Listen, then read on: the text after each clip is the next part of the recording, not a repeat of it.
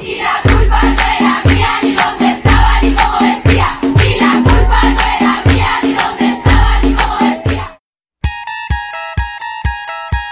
Estamos viajando a una dimensión distinta al mundo de los posers y los otakus. El reino maravilloso de los cómics. La dimensión del CS Podcast. Y comenzamos con el legendario episodio 69 del CC Podcast. Y estamos Joe69. Charlie 69. La calaca cochinona. Y esta semana tenemos de regreso al CC en el CC Podcast a nuestro amigo Quetzalcoatl Gilbrán Gutiérrez. Saludos, Quetzal. Gracias, gracias por invitarme a este número mágico. en este episodio en específico. Sí, sí, sí. No, hombre, todavía hará las delicias del David, ya me lo imagino muerto de la risa, ¿no? No, pero hasta dentro de tres semanas que nos escuche. Bueno, Charlie, y como cada semana, pues vamos a empezar mandándole saludos a todos nuestros amigos que nos escuchan en todas las plataformas, ya sea en YouTube o en Facebook, donde po- ponemos el video del CC Podcast, o en iVoox, iTunes, Spotify y todas las demás plataformas que ya ni me acuerdo donde ponemos los episodios. Charlie, saludos esta semana. Sí, como no, saludos para una nueva radio escucha, una nueva escucha, Sabelia Martínez. Saludos también para el tremendo Bebote, los Tortugos y los Silver Riders. Saludos para Alba Star Cross Mijael, que nos escucha desde Galerías Cuernavaca. Saludos también para Alejandro González. Eh, saludos también para quién será también. Pues nada más, ahorita son los que traigo. Ja. Ah, claro, y también a todos nuestros amigos, ya saben, en Comentemos Comics, el mejor grupo para hablar de cómics en todo Facebook. Saludos a Quetza, ah, no, aquí está Quetza. Ahora sí. A Carlos Roldán, a David, al administrador, nuestro amigo David, y a toda la banda con la que convivimos ahí en Comentemos Comics. Charlie, cochino español, no hubo esta semana, ¿verdad? Pues estamos en el reino del repollo hasta donde me doy cuenta, ¿no? Sí. Todavía no hay nada así como que nuevo, nuevo, nuevo, nuevo, nuevo, nuevo, pues no, porque incluso hasta lo hasta lo que salió de la de Salvat de la segunda parte de- del Soldado de Invierno, este pues ya es repollín, ¿no? Atrasado. Pues técnicamente fue lo único que salió esta semana, la segunda parte del Soldado del Invierno. Ya mero lo consigues, Quetza. Ya mero. Y es que le he quedado mal al, al buen Papu de Papus y no le he pedido lo que tengo pendiente, que ya son los últimos cuatro números de Salvat. Ajá. Y que entonces por eso no me he puesto al día. Pero ya espero esta semana quedar bien con él y este y hacerme de los tomos que me faltan. Y el Claro. Marvel X, Que, que va siendo un poquito más, puede pasar que ya no lo alcances, pero también te lo puedes alcanzar más barabara. no, Es todavía correcto. tiene varios disponibles. Saludos a la banda que nos escucha en el grupo de ventas, venta de Comics Fisher. Saludos a todos. Di- Dice la calaca que ahí se aguantan vara. Sí, de hecho sí. Ahí sí somos queridos. Muy bien. Perdón, un saludo rápido a mis amigos de colectivo506.com Ah, claro. Ahí, para que ahí- nos dejen ahí postear también el podcast. Y ahí escribes todas tus reseñas, ¿verdad? ¿Qué? Sí, correcto. Ahí anuncia también tu página. Ah, bueno, sí, y tengo mi página de do- donde estamos poniendo todas las cosas este, que se van acumulando de que surgen la semana, que es cómics, libros, cosas geeks y más. Ahí pueden encontrar algunas cosas interesantes, ojalá les guste. Denle like, denle like y no olviden ahí seguir a en, en su página.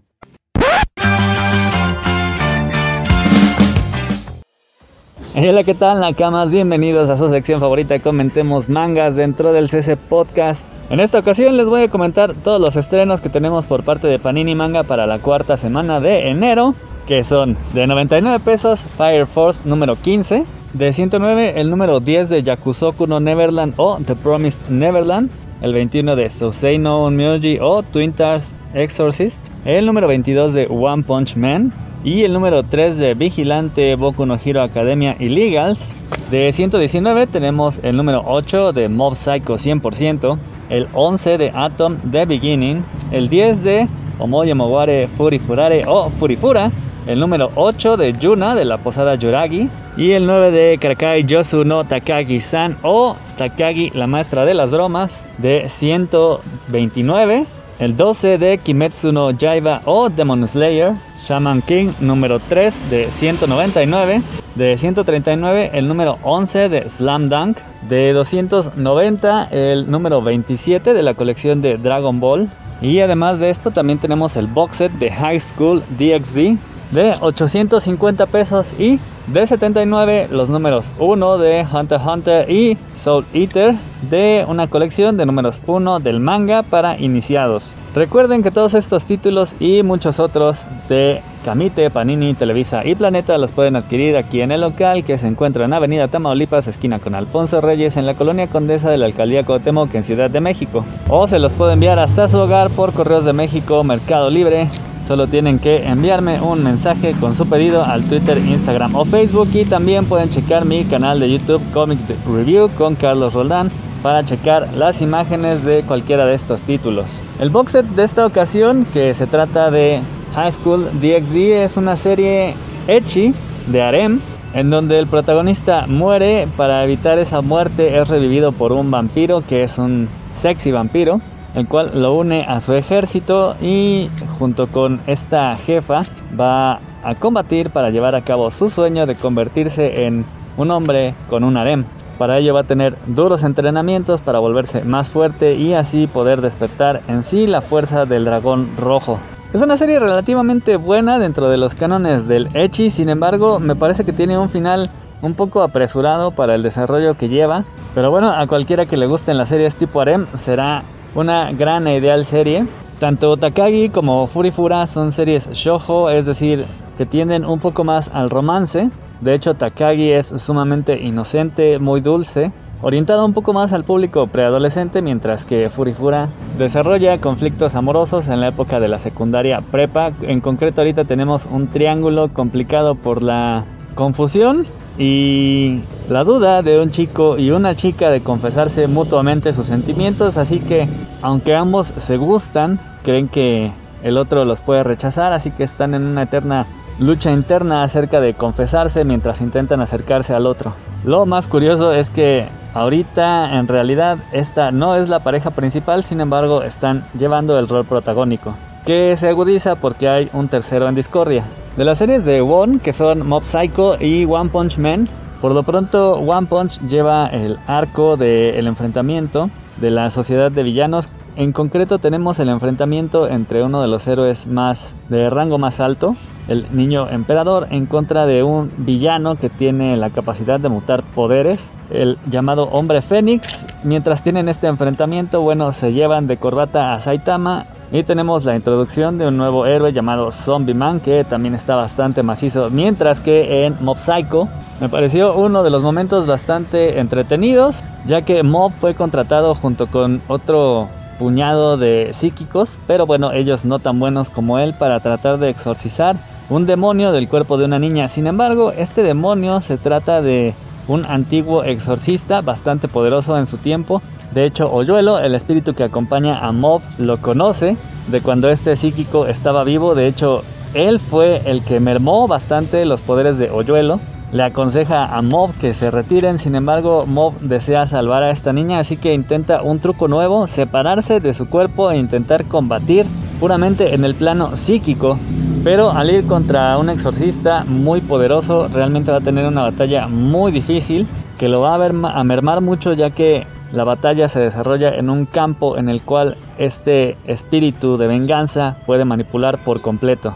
En Atom las cosas no se mueven mucho, solo vemos a los profesores Tenma y Ochanomiz eh, tener algunas dificultades económicas debido a que la universidad les quitó el subsidio, así que tienen que utilizar a su robot para generar ingresos, dentro de los cuales por supuesto se encuentran batallas de exhibición y además llega al laboratorio un viejo conocido que va a propiciar un enfrentamiento entre Tenma y Ochanomiz. Fire Force da un buen vuelco ya que nos presenta un número completamente dedicado al Joker, este misterioso personaje que se ha estado apareciendo, interfiriendo en ciertos momentos clave de Shinra, el protagonista. Y el Joker, eh, junto con el jefe del séptimo cuerpo de bomberos, se introducen directamente al templo sagrado del sol para revelar algunas verdades ocultas y darnos la sorpresa de que el Joker tiene cierto pasado con esta organización. Es por eso que ha estado interfiriendo, porque tiene algunos asuntos pendientes con todo esto. También quiere sacar la verdad de los Samurabito. Y parte de esta lucha nos va a llevar de nuevo a la corporación en la cual Shinra había estado cuando era pequeño. Que ahora que tiene los poderes del Adola Burst, la corporación vuelve a buscar a nuestro héroe. Promise Neverland está bastante emocionante ya que Ahora que Emma llegó a Goldie Pound y descubrió que no era la tierra prometida, sino en realidad un punto medio en el cual hay muchos niños que están comprometidos, ya que en realidad este terreno se convirtió en un terreno de caza para los demonios, los cuales los dejan vivir ahí a cambio de que cada cierto tiempo realizan cacerías para tener comida más deliciosa debido precisamente a la caza.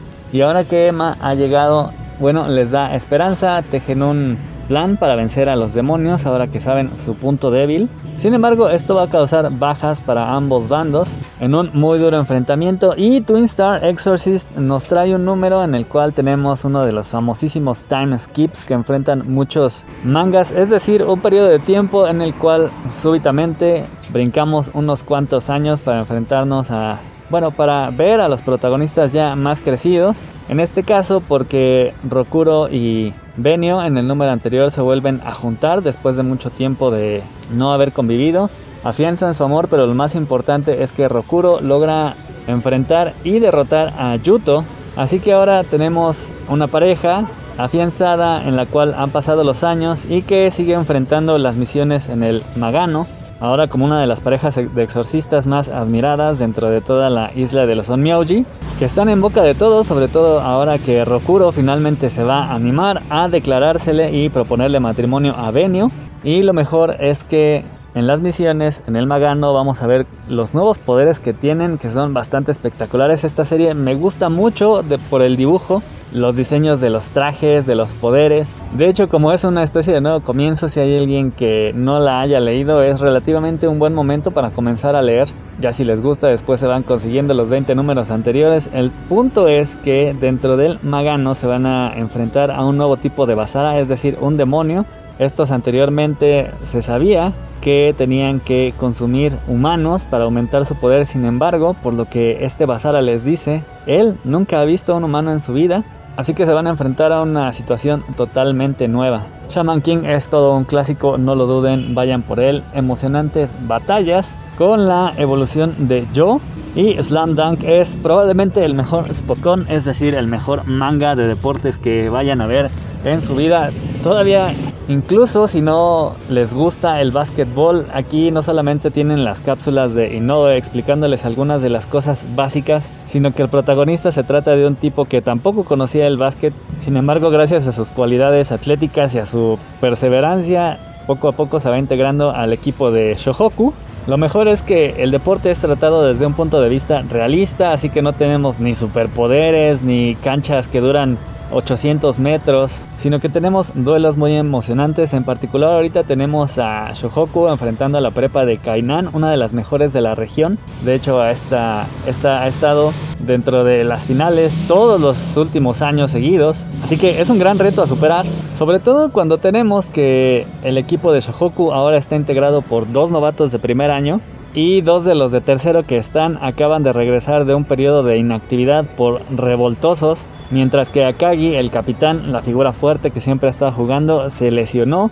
así que tienen que estar cubriendo su ausencia mientras se enfrentan a los muy dedicados y talentosos jugadores de Kainan. Es un partido verdaderamente emocionante porque Shohoku tiene que reponerse de una desventaja bastante abultada en el marcador que poco a poco logran remontar gracias a el novato estrella Rukawa que se echa el equipo a los hombros. Aquí sí no puedo evitar recomendarles este ya que es uno de mis mangas favoritos y bueno, Vigilante es un super spin-off, muchos dicen que es mejor que la serie principal de My Hero Academia.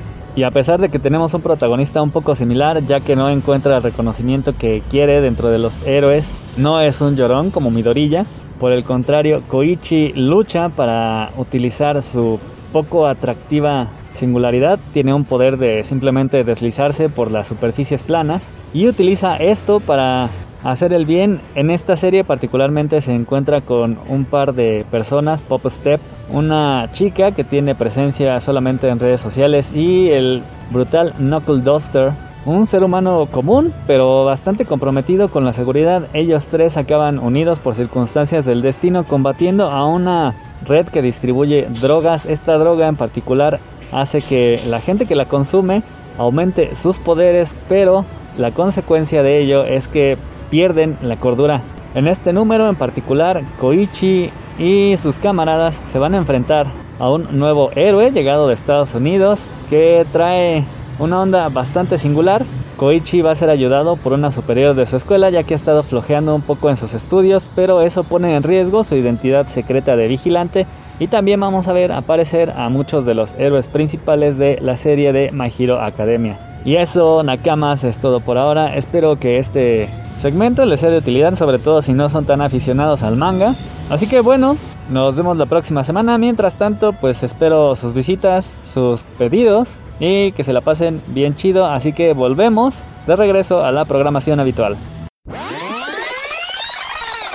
Bueno, como no hubo cochino español, ¿algún tema que traigan esta semana?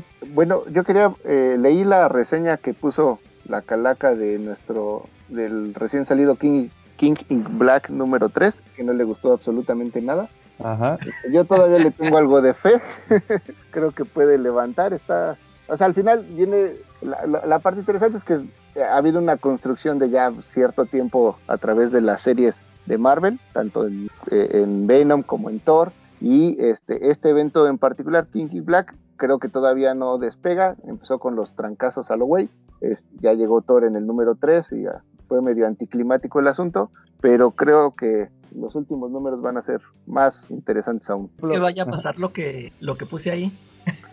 Pues eh, es una posibilidad siempre, ¿no? Desgraciadamente a veces los eventos se van este, por la parte eh, cliché y puede pasar, es un hecho, ¿no? Yo, yo estoy haciendo chonguitos con que no pase, ¿eh? este, y que nos dé alguna sorpresa al final. Ya ves que ya apareció ahí lo que ya habíamos dicho del Silver Sur- este, Surfer Black. A ver qué, cómo lo, lo embonan en esto, ¿no? Órale, y para, por ejemplo, a ver si me pueden explicar cómo estuvo ese, todo ese tema del Silver Surfer Black, cómo encaja con el tema de King in Black, cómo... Tengo entendido que fue una miniserie que se aventó Donny Cates, ¿verdad? Correcto. Y básicamente lo que sucede es, en algún momento, este, después de una lucha, eh, Silver Surfer este, es eh, mandado a, otro, bueno, pierde a sus compañeros porque estaba con los, con los Guardianes de la Galaxia, pierde a sus compañeros este, y se encuentra en otro, porque viaja a través del espacio y del tiempo y encuentra a Null, al que ahora es el que está llevando toda esta saga de King Black y en algún momento este, es contaminado por la oscuridad. Recordemos que Null es, es básicamente un dios de la oscuridad. Él existía al inicio del, del universo y reinaba en la oscuridad por completo, era eh, básicamente él solo. Y, este, y se encuentra con, con Null y esta miniserie es precisamente de ese encuentro. Cómo puede él este, salir de esa situación, pero contaminado por la oscuridad de Null. Entonces, en teoría, este, él al tener ya un antecedente con Null puede ser un arma muy importante para el desenlace de esa historia. En lo que nosotros pensábamos que cuando llegara Thor, Thor sería mucho más este, fuerte. Y en realidad durante algunos paneles es, un oponente importante para Null, es de los primeros que logra hacerle daño, porque recordemos que en el número uno destroza a Sentry literal con un movimiento como lo que había hecho Sentry con Carnage anteriormente o con Ares. Y ahora se lo hacen a él y con la llegada de Thor que sí parecía ser un oponente mucho más a, a- a modo para Null este pues también ahí tiene un una pues sí un poco de spoiler es pierde muy fácilmente al parecer no aunque seguramente se va a reponer este y ya al final llega Silver Surfer Black que seguramente va, va a tener como la llave de la caída de Null no Claro. Oye, Sí. y, y el, el hijo de Eddie Brock, ese de cuándo salió? Mira, en teoría viene desde la serie, desde el principio es hijo este, de Eddie Brooke y lo que hemos estado viendo es que él ya tiene inherentemente los, eh, algún contacto o algún poder de los simbiontes, ¿no? Entonces, incluso si ya en este número, si te fijas en las peleas, él este, puede enfrentarse directamente con, con los superhéroes que están siendo controlados por Null.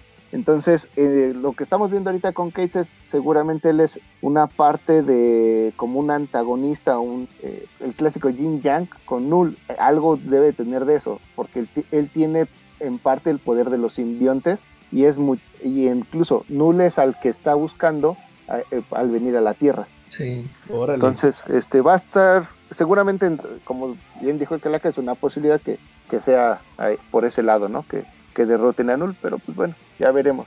Ahorita, la- la- lo que sí a mí me ha gustado es que no es algo- una historia sacada de la manga, sino que la han venido construyendo en diversas series. Nos puede gustar o no, pero de alguna manera la editorial ha tratado de darle a, a Donny Cates todos los elementos para que vaya construyendo esta, esta historia justo para llegar a este momento. Oye, Claro. ¿y dónde está Carnage? Porque no, no sale ahí en esos números, ¿verdad? No, según yo, Carnage ya está muerto. Hoy sí es cierto. Si Carnage, según yo, esa parte sí me perdí. Lo que entiendo es que Carnage ya está muerto. Y el problema también ahorita viendo tantos spin-offs, pues es que tienes como que buscarle en varios para entenderle perfecto. Por lo que entendí, si recuerdan, Spider-Gwen tiene eh, simbionte, un- o sea, está venomizada, vamos a ponerlo entre comillas. Y eh, la Mary Jane de su mundo es la que tiene al Carnage. Pero sí Órale. tendríamos que meternos al spin-off como para... le, le soy sincero, nada más la, este, le, he seguido por arribita, no le he leído por completo esa parte. Claro, de hecho, fíjate que yo no estoy muy seguro qué pasó con Carnage, porque eh, yo recuerdo que hace unos años él salía en el título de, se llamaba Carnage y luego Carnage USA, que ya lo habíamos platicado, fueron de, de unas miniseries, que de hecho creo que, que Smash las va a volver a publicar este año. Son unas donde Carnage infectaba a un pueblo con el symbiote, o sea, ya podía expandirlo. Ya ven ese como nivel que le dieron a Carnage después de que Sentry, lo que decía que después de que Sentry lo partió, que ya podía sobrevivir con medio cuerpo, o sea, se hizo unas piernas de symbiote. Y luego eh, Warren Ellis, si no mal lo recuerdo, escribió un, tuvo una serie de Carnage, pero esa nunca la leí, no sé qué tal estuvo. Y, y, y luego de ahí lo, lo que supe ya después fue en el final de el Spider-Man Calaca de Dan Slott, no sé si lo checaste. Al- ah, pues que sale con el Red Goblin o no sé qué. ¿no? Sí, es que Norman, haz de cuenta que Norman se hace con el symbiote de Carnage, pero lo obtiene ya en una que, que era como un contenedor. Y pues ahí dice, si Carnage y, y, y este y Cletus Cassidy, ¿qué pasó? Entonces se le mete el symbiote de Carnage a, a este a Norman Osborn, pero después lo convierte en el Red Goblin, o sea, toma el control. Primero lo controlaba el symbiote y luego lo controla él, eh, Norman al symbiote. Se vuelve el Red Goblin. Posteriormente, cuando al final del tema ah, de la parte de Dan Slot queda Norman en un manicomio con el symbiote, te dan a entender que se, como siempre pasa, destruyen el symbiote, pero resulta que todavía lo tiene adentro. Y se cree, Norman se cree es Cletus Cassidy, o sea, le preguntan, ¿quién eres tú? Soy Cletus Cassidy. Y el niño, el, este Normie, el hijo de Harry, también lo había infectado con el, con el Red Goblin. Y ese, él sí tenía el simbio todavía adentro. Según ya se lo habían quitado, pero todavía lo tenía. Eh, después pasa este tema de, ¿cómo se llamaba? Absolute Carnage. Y ahí yo no lo leí el evento, no entendí muy bien. Pero en el spin, en, en los números, Spider-Man tuvo números de, de Absolute Carnage. Y ahí pasa que, que le toca pelear a Spider-Man con ahora sí es Carnage, pero es Norman Osborn. Eh, O sea Ah, que sigue sin salir Cletus. Sí, sigue sin salir Cletus Cassidy. Y también ahí es, según no mal, ahorita que comentaban del hijo de Eddie Brock, por ahí va la tirada de lo de los poderes. Porque, porque en, los números de Venom, de Absolute Carnage, si no mal lo recuerdo, los estuve ojeando, resulta que Brock tiene que cuidar a- al niño, a Normie y a su hijo. Al parecer algo así, o era Spider-Man, no recuerdo muy bien. Pero el chiste es que ahí como que se le activan también los poderes al niño. El, niño eh, Normie tenía los de Carnage y el otro niño, el de Brock, los de Venom o algo así. Estuvo medio extraño, no, lo sé, no, no les entendí muy bien. Y pues así, te digo, al, al final Cletus casi sigue sin aparecer. Lo que ha aparecido de Carnage era, era Norman, o más bien el symbiote de Carnage con la personalidad de Cletus Cassidy utilizando el cuerpo de Norman Osborn. Sí, pero quién sabe qué pasó con Cletus Cassidy. Y creo que van a sacar un título nuevo, no sé si ya lo vieron, de la línea de... Está esta línea que está sacando Marvel de Black and White and Red. Ah, sí, sí. Hubo uno de... Que salió el de Wolverine, ¿no? Salió uno de Wolverine, ya anunciaron uno de, de Carnage. Fíjate que me llamaría la atención, pero, pero por ese mismo de no sé si es Cletus Cassidy. Pues es que e- ese, yo tengo entendido que ese título es, son como historias este, autoconclusivas, ¿no? Así tipo como Sí. el Black and White de Batman. Es correcto. Sí, yo compré el número uno de Wolverine y efectivamente, incluso como que siento que tratan de darle ese mismo ambiente en el que son eh, historias autoconclusivas y que tratan de como de explorar cierta parte de la personalidad del personaje, ¿no? En el caso de Wolverine es, pues, es mucha sangre por eso, este, pero sí eh, creo que quedan mucho a deber las historias, no están, la verdad es que no, no se me hicieron tan buenas, ni siquiera me dieron ganas de volver a comprar los, los siguientes números. ¿Fueron más de un número entonces? Según yo, la- en el de Wolverine sí eran más de un número. ¿Y, y en ese número que compraste venían más de una historia o era solamente Sí. una historia? No, venían varios. Eh, Incluso Órale. La referencia que da la, la que está muy bien porque es se, se me, se me imaginó muchísimo el formato de Batman Black and White donde eran varias historias de diferentes equipos creativos y en, el- en este caso de Wolverine es exactamente igual. Sí, y aparte yo creo que eso del red es más que nada para poderlo hacer en este formato de que no, o sea, para lectores mayores de edad, aprovechar la sangre prácticamente. Así Sí, es. Bueno, muy bien. ¿A- ¿Algún otro tema que traigan? A ver, Ah, yo pues, este, yo nada más quería comentar que este vi la, no, no tenemos en la tómbola el, el tema de Robocop. ah, lo puedo poner también. Es que acabo de volver a ver la película después de no sé cuántos años. Órale, Robocop 1. Sí, la primera. La original. Eh, ¿Y me tal? siguió pareciendo buenísima. Me, Ah, sí, todavía la disfruté. Y, y A- te a aventaste pesar nada más la que- 1 ¿Eh? y nada Na- más fue la nada 1. más vi la. Ok. Es que fíjate, ahí, ahí tenía el DVD, lo había comprado desde hace mucho y ni, ni lo había no, no lo había visto y creo que fue la semana pasada que lo puse y sí me, me, me gustó. Yo, yo me acuerdo que cuando la vi de niño fue muy impresionante porque fue el, este las fueron las primeras escenas que vi así muy sangrientas, este de, de hecho me siguen pareciendo muy buenas este esa- esas escenas cuando los, los disparos se ven muy realistas, muy Mm. este ya, ya ves que uno está acostumbrado que nomás se veía humito en las pistolas, no sé. Y aquí se ve cómo vuela la sangre y cuando le vuelan la mano a Morphy, este, el brazo, todo. Cuando lo, cuando lo van a, lo meten ahí a cirugía, que se ve ahí todo, todo aguado. y to- Todas esas escenas me acuerdo que me traumaron de chavillo y, y ahorita me siguen pareciendo que se ven bien, muy bien. Oye, Y- ¿y la 2 qué les pareció? Digo, sigue, sigue contando, pero ahorita Pues ya vemos- ni- vamos al... de la dos ya no me acuerdo, fíjate, o sea, sí las vi Yo las tres, pero mucho. la primera fue la que se me quedó muy en la mente nada más. Las otras ya ni, ni recuerdo de qué se trata. Y en la 2 y en la 3 es cuando participa muy activamente Frank Miller, tanto en el guion como en la dirección, entiendo, ¿no? De hecho, la Sí. de Frank Miller. De hecho, a mí me impresionó mucho cuando la vi, porque yo ya leía cómics y ya sabía quién era Frank Miller. órale. Órale. Y pues ¿Y, los- y que si se siente? ¿Si se siente que es Frank Miller, Charlie? Sí, la neta sí. sí, Órale. Te digo, ya, ya no las he vuelto a ver, a lo mejor las les doy una oportunidad nada más por eso. Eh, de, hecho, de hecho, hasta la droga. Bueno, primero les platico nada más breve, comentando un poco la 1.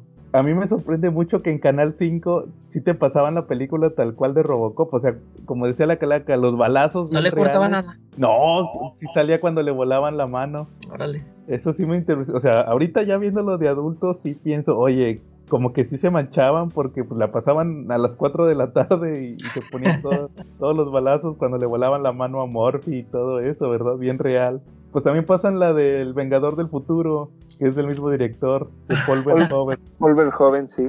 Y este, y, y nunca han sido muy así, como que su cine siempre es así de que pues va a ser de él, pues va a ser bien violenta, así déjala mejor. Y Pero, este- pero ahí sí, ahí sí le cortaban a la, a la mona de las tres chichis, ¿no? Sí. Ah, Y en la de, en la de, Star, en la de Starship Troopers, que también es de él, cuando se Ajá. bañan todos juntos, a las chavas, le- a Ah. las chavas las tapan, les, le Las borran. tapan, ahí. eh. Sí. Este, pero sí, en, en Robocop sí, sí me sorprendió eso de que la pusieran sin censura. Y, y como ahorita que comentaban la 2, cuando era niño, fíjense que sí me gustaba más la 2, pero por con mi lógica de niño, de es que en la 2 sale un Robocop malo y hay guamazos entre robots, entonces la lógica de niño es está mejor la 2 que la 1. Sí, Y ya cuando las volví a ver, fíjate que yo las volví a ver, ¿qué sería? Hace como unos 3, 4 años. Y, y dije, oh, la 1 se me hizo buenísima, se, me había olvidado lo bueno que era. Como que cuando ya eres adulto las ves con otra mentalidad. Y, y en Sí. el caso de la 2, muchos dicen que no, pues que sí es muy mala, pero pues yo creo que se sostiene, nada más que sí tiene muchas incoherencias, como que eh, si te vas por el puro hilo de, de la historia principal, que es que la ciudad está al, al borde de la quiebra y quieren crear otro Robocop que termina siendo un narcotraficante. Este, sí está padre, pero como que sí es mucho retroceso comparado con lo de la 1. Porque ahí como que dejan muy de lado el tema de que Morphy, el, el, el dilema de que Morphy es hombre o es máquina. Eso sí se les olvida en la 2. Y la 3, eso sí está para llorar. La 3, esa, sí no. esa fue la que, la que tuvo más eh, influencia de Frank Miller. La 3 es la que se fue directito al video, ¿no? Y que ya no, es, sale un ya no día. es el actor, ya no es el mismo actor de, de Robocop. El Peter, es Peter. Ah, se me fue el, el ap- el apellido. Oye, el ¿no Rick- fue de la productora Carolco? Porque hay una leyenda urbana que creo que por esa película quebró la productora. Que tan mala fue que quebró Carolco por esa. No sé si sea esa. Pues Claro. ya estaba en las últimas. Pero cuenta la leyenda urbana que no, que fue Carolco, que fue el Robocop 3 la que los llevó a la quiebra, los llevó a la ruina. Fue como el auto de Homero versión película. sí, pues. ¿El auto del hombre común era? ¿El de Homero? Sí. Como fue la El película. Homeromóvil. Oye, y, y ahorita viendo la, la primera de Robocop, este, como que los escritores o el director ya de, ya venía siendo fan de Frank Miller, ¿no? Porque como que toma, a la primera le vi muchos elementos del Dark Knight Returns. Ah, o no sé si salió antes que el Dark Knight Returns. No, fue al revés. Yo también pensaba eso, Calaca. Fíjate, eso era lo que iba a comentarles. Cuando yo leí Dark Knight Returns, esas escenas donde de repente se interrumpe la narrativa para estar poniendo los noticieros, ¿verdad? Sí. Ya ven que de repente están los noticias y todo eso. Dije, esto está muy a la Robocop. Ya después me enteré que, que Frank Miller había escrito Robocop 2. Ajá. Entonces, como, pero primero salió Robocop 1 y luego Dark Knight Returns y luego ya Robocop 2. Órale, Entonces, yo creo- Frank Miller. Era fan de Robocop. Sí. Porque, porque también está esa escena donde este Robocop salva a alguien este, atravesando la pared, igual que Batman. Ah, sí es cierto. Pero le regresó porque al final, o sea, se lo plagió, pero al final le regresó a Robocop escribiendo la 2 y la 3. Sí. Esas que es un líder de la mafia, como que también es un dejo de Frank Miller, ¿no? Es como que muy, muy de Frank Miller eso, ¿no? Ah, sí, en la 2 es un niño. Ajá. Y, y de hecho, sí sabían que Frank Miller sale en la 2 actuando. ah, no. Sale en una escena, haz de cuenta que hay una ¿Un escena cameo? donde- hace un cameo, haz de cuenta que sale una pa- hay una parte donde la, la 2 se trata de que hay una guerra contra las drogas, una droga que se llama Nuke. Ahí Eh, Nuke se llama la droga. Entonces resulta que eh, eh, el narco principal queda muy herido. Le roban el, una científica de Omnicorp, ¿cómo se llamaba? OCP, se llama OCP.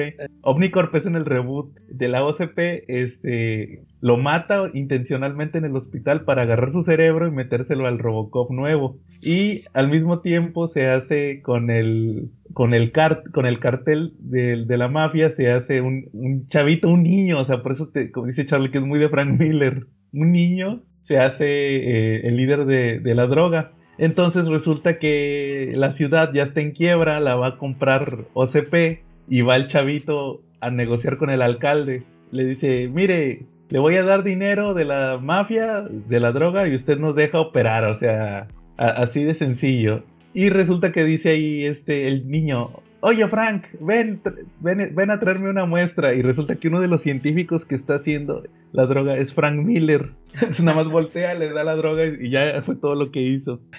Su- supuestamente cuenta la leyenda que, que él estaba ahí, él era, él fue escritor, entonces él tenía que estar ahí para hacer los, lo que viene siendo lo- las correcciones a los diálogos. Eh. Así si tenían que checar algo o reescribir una escena, entonces nada más por eso él estaba ahí. Estaba greñudo todavía. Sí, no, todavía no estaba tan greñudo, pero sí tenía pelo.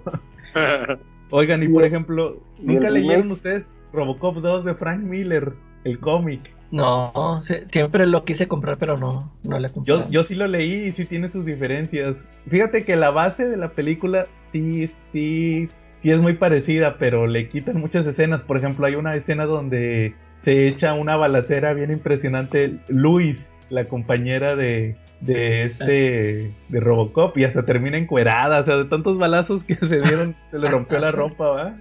Y, el, y en, la, en la película, digo, perdón, en la, sí, en la película, les digo, es un narcotraficante el que es el Robocop nuevo. Y en, la, en, la, en el cómic no, es la, la científica que les platiqué, la que mató al narcotraficante, que es parte de los antagonistas, ella es la que se vuelve el nuevo Robocop. Entonces, pero sí tuvo sus cambios, pero sí fue muy... sí fue muy tipo Sin City, el de, el de Marv. Ya ves que en el de Marv se, así las peleas son bien extremas, ¿verdad? Así, muy al estilo de Frank Miller, ese Robocop 2. Él dice que esa fue la versión, el guion original que presentó. Sí, Como ven. lo voy a checar. Hay que Bueno. buscarlo. Oye, y, y por cierto, esta semana, Calaca, me aventé otra Calaca Movie. A ver, a ver, Dos seguidas. Ya ves que la semana ¿Cuál? pasada vi la de El Diablo a todas horas. Sí. Ahora, hoy me eh, chuté la de Knives Out, Ah, órale. Entre navajas y secretos. No sé si ya la vieron. No. No, No, no, no. ¿qué ta- Bueno, que te voy a decir que esa película es de Ryan Johnson. ¿Sí te suena Ryan Johnson? Sí, sí me suena. Es el, el director de episodio 8 de Star Wars. La infame episodio 8 que todo el mundo odia. Ah, sí. El odiado Ryan, Ryan Johnson. Fíjate que la película está bien padre. sí me Sí, gustó. está muy Es- ahí ahí les, voy, les voy a decir sin spoilers más o menos de qué va. Es una, es una película que se trata de un escritor que se suicida. Así empieza la película. Resulta que está un escritor en su casa, llega la típica sirvienta que llega a despertarlo y abrirle las ventanas y a darle el desayuno en la cama y resulta que lo encuentra muerto. Se cortó así, se suicidó. Con, un, con una navaja se cortó el cuello y se desangró y se murió. Entonces resulta que llegan a, a- está el funeral y luego se junta la familia para pues lo que viene siendo pues todos los trámites de testamento y todo eso. Entonces hay una nada más que llega la policía porque tienen que cerrar los tienen que hacerles preguntas de rutina nada más ya para cerrar el caso de pues de que si se fue suicidio, ¿verdad? Nada más que quede bien claro. Y resulta que con la policía llega un investigador privado. El investigador privado es- Daniel Craig, el James Bond. Dice que lo contrataron para... Dice, no, pues mire, me contrataron porque aquí la persona que me contrató, que no sé quién es, dice que aquí pasó algo. Y pues es típicamente, es, la es una película de, típica de el misterio de quién asesinó al, al dueño de la mansión. Si, si es que se suicidó o fue asesinado y si lo asesinaron, quién lo asesinó. Todos son sospechosos. Todos son sospechosos. Típico de que todos tienen motivos, te digo. Es, es un cliché, pero a la vez está muy padre. Los, los actores que salen, ahí te van. Es la Ana de Armas, la ex, ex señora de Ben Affleck, porque nos enteramos que esta semana abandonó a Ben Affleck. Sí, le rompió el corazón a varios. A Ben Affleck. No, Ana, no, regresa con Ben Affleck. Te necesitamos. También sale Chris Evans, el Capitán América. También ahí sale. También sale Jamie Lee Curtis. Eh, ¿Quién más sale? Eh, Eh, Sod. Todd, el Todd, el de la de El Hombre de Acero, y entre otros actores, y Daniel Craig, que les digo, es el detective, entre otros que no tan famosos, pero son los que sale el chavito de It, el, eh, ¿cómo se llamaba? Bill, el, el, el principal, el, el, el tartamudo de los, de los niños, él también ahí sale. Y la neta no, no esperaba así la gran cosa. Me llamaba la atención más que nada por los actores.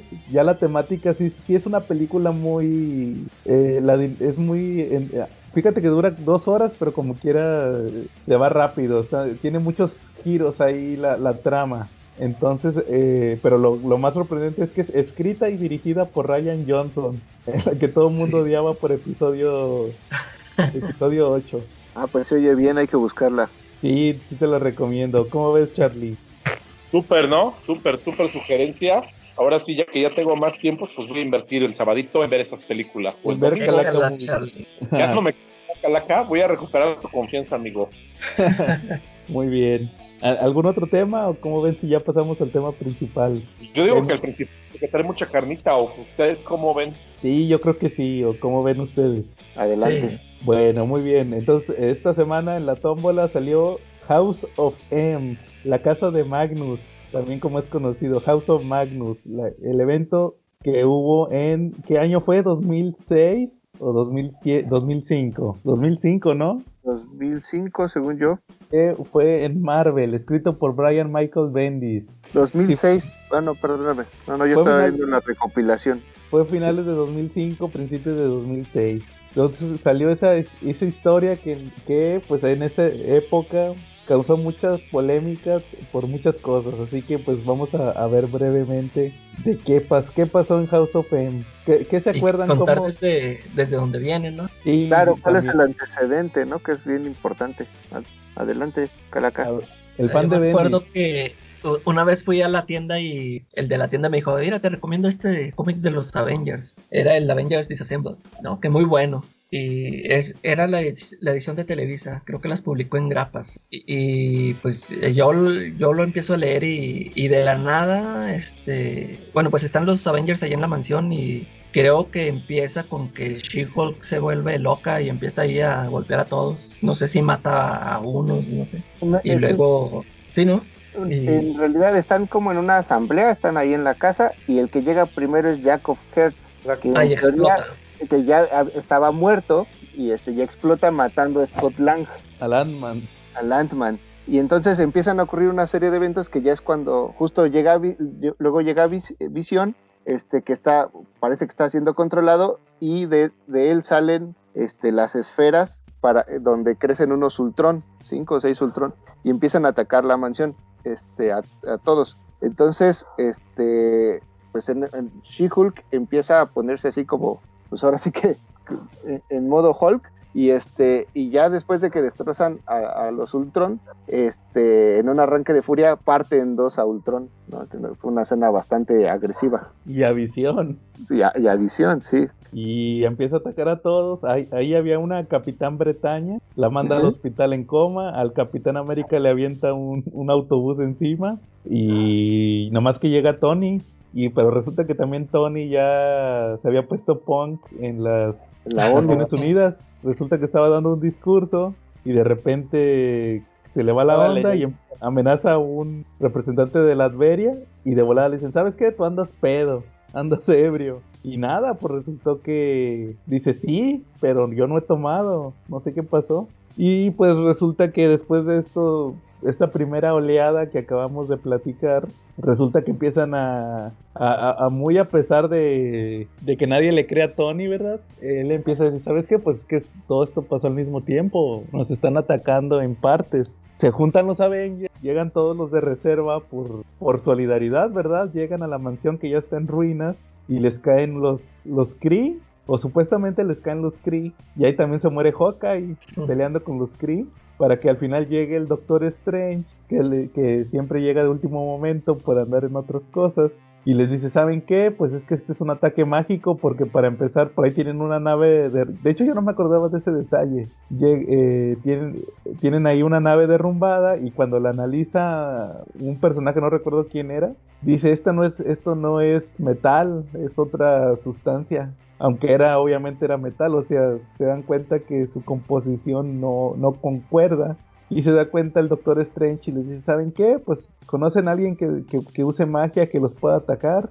Y ahí es cuando se revela toda la sopa. Resulta que, que, fue, la, que fue la bruja escarlata. Y todo parte, como les había comentado yo en algún episodio, todo fue culpa de, de Wasp, de Janet Van Dyne. Ah, ah, ahí es cuando sale ese flashback cuando El que están flashback. hablando en la piscina. no sé. Sí, resulta que, que, nomás brevemente les comento, ahí tienen un flashback donde resulta que estaban en la, en la alberca de la mansión y esta Janet Van Dyne, la avispa, le empieza a platicar a Wanda que pensaba que estaba embarazada de Hawkeye, porque creo que ahí tenía una relación. La Janet, después de haberse divorciado de Han Pym, le puso con todo. Y por andar así, le, puso con Hawkeye. Dice, ¿sabes qué? Nomás te sabes que te quiero platicar un, un secreto porque necesito sacármelo del pecho. Este, pensé que estaba embarazada, pero no, ya, ya afortunada. Ahora sí hasta dice, afortunadamente no estaba embarazada. Y hasta lees el comentario. Nosotros los superhéroes no deberíamos de tener hijos. Imagínate que hubiera tenido un hijo de Hawkeye. Y pues ahí todavía era muy inma- no era como ahorita ya lo retratan más maduro, sino que era bien inmaduro. Dice, no, pues Hawkeye, imagínate cómo voy a, a sentarme yo con este a platicar de que, pues de que tenemos que criar un niño.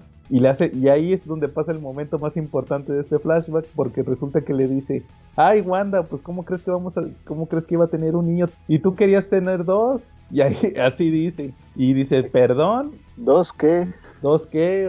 No, ¿sabes qué? Ay, no, ups. No, ya ando peda porque también estaba tomando. Y sabes que ya me voy al baño y haz de cuenta que no dije nada. Y nada, pues resulta que ahí obviamente hace referencia a Charlie a los hijos de que Wanda que le borraron en los West Avengers, ¿verdad Charlie?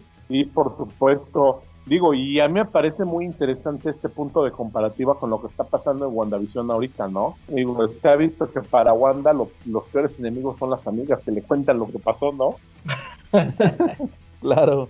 De hecho, yo creo, creo, que obviamente esa escena que salió ahorita en el episodio más nuevo de WandaVision, obviamente es referencia a lo que pasó en House of M. Digo, perdón, en, en Avengers Disassemble. Oye, por ejemplo, este, ahí lo presentaron como flashback, pero antes de, de, esos números de Disassemble, ya se habían visto algunas pistas de que Wanda se estaba portando medio rara o qué onda. Yo no los había leído. ¿Tú no has oído el episodio número uno del show de Charlie? Todos vayan rapidísimo a oír el episodio del show de Charlie y regresan a este podcast. Porque ahí les aclaro desde cuándo se veía. Eso ya se veía venir desde un helicóptero, desde arribita se veía que eso iba a pasar.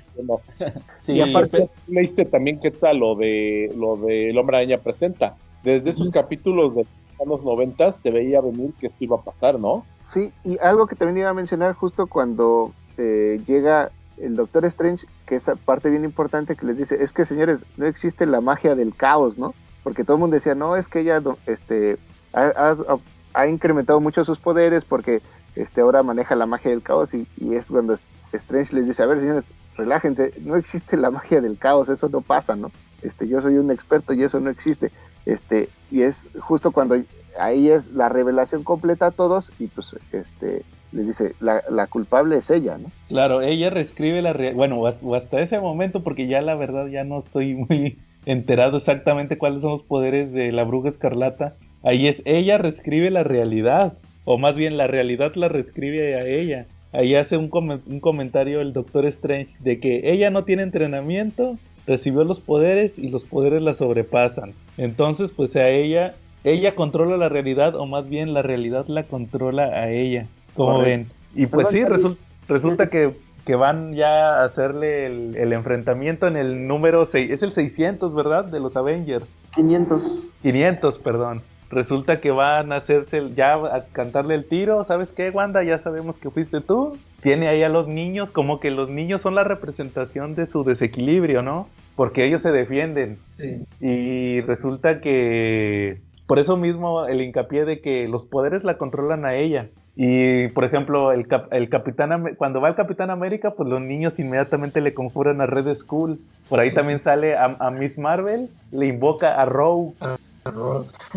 este, porque Rogue le robó los poderes. Eh, igual invoca un Hulk, invoca Hydra, invoca un chorro de, de contrapartes, ¿verdad? Y se arma la, ahí la rebambaramba al final resulta que el Doctor Strange, la, si era el Doctor Strange, ¿no? El que la derrota. Sí, que, primero se lo muestra con el ojo de Agamotto y... Ándale, con el ojo de Agamotto, sí, cierto. Y, y, ya llega Magneto y se la lleva. Y hasta ahí habíamos sabido, ahí acababa el disassemble. Ya nomás todos se van. Vámonos, cada quien para su casa. Hay un, hay un número después que es nada más donde llegan a la mansión y pues como que... Eh, recuerdan, ¿verdad? Y al final resulta que llega típico como para darles esperanza, que llegan los ciudadanos con, con pancartas de que todavía los apoyan, ¿verdad? Como que les dan esperanza, pero ya fue un número aparte y después se forman los se forman, si no mal lo recuerdo, los New Avengers. Sí. Porque en ese mismo número que mencionas, Tony Stark les dice que a raíz de lo que pasó perdió muchísima lana y que ya no puede él mantener a los Avengers y que incluso la, la mansión, la propiedad le iba a dejar como, como una especie de museo o, algo por el estilo, pero que en ese momento se tenían que deshacer los Avengers porque él ya no, tenía para, para, meterle lana. Y sí, y de hecho parte, parte de lo que sucede en Disassemble es que por el tema del ataque de Tony, aparte de humillarlo con su alcoholismo, hizo que lo, él era secretario de defensa. Yo no sabía que él era secretario de defensa en, ese, en esa época. Le quitan su cargo y la ONU, que eran los que los que controlaban a los Avengers, los, los, los ahora sí que los quitan, ¿verdad? Los retiran, le retiran el apoyo de las Naciones Unidas, lo que les daba cierta inmunidad y, al mismo tiempo autoridad para intervenir en ciertas circunstancias. De hecho, eh, de hecho, fíjense, eso me recordó mucho a lo que pasó en la película de Civil War, no sé si se acuerden, que, que resulta que era justamente lo que peleaban, que ya los va a controlar, un comité de la ONU los va a controlar a ustedes, ya no pueden hacer lo que ustedes quieran. Y, y en los cómics eso ya pasaba. De hecho, Hawk- de hecho, Hawkeye era el que decía, sí, qué bueno que nos quiten en- el control de la ONU, ya vamos a operar autónomos, vamos a hacer lo que queramos y vamos a... a- de hecho, de hecho fue lo último que dijo Hawkeye antes de morir, es eso de decir que la ONU ya no los iba a controlar, ya se iban a mover autónomamente, ellos ya iban a, a ser héroes, a apoyar al pueblo y no meterse en política y ¡zas! que se muere. Y, y en cambio, en la película de Civil War, todos estaban en contra de, o por lo menos los que, los que no, los que estaban en contra del registro eran los que no querían que los controlara el- la ONU justamente para eso, para poder intervenir cuando se necesitara y qué iba a pasar. De hecho, no recuerdo qué personaje dice, ¿y qué va a pasar cuando no nos dejen actuar? O sea, ya desde ese entonces, en, en Disassemble, ya se estaba viendo lo que, lo que iba a ocurrir posteriormente en Civil War. ¿O qué opinan ustedes? Pues yo creo que de alguna manera está. Voy a ser el abogado de Wanda en este punto, me declaro su abogado. Yo creo que de alguna manera los Avengers dejaron que esto sucediera, que Wanda tuviera una inestabilidad.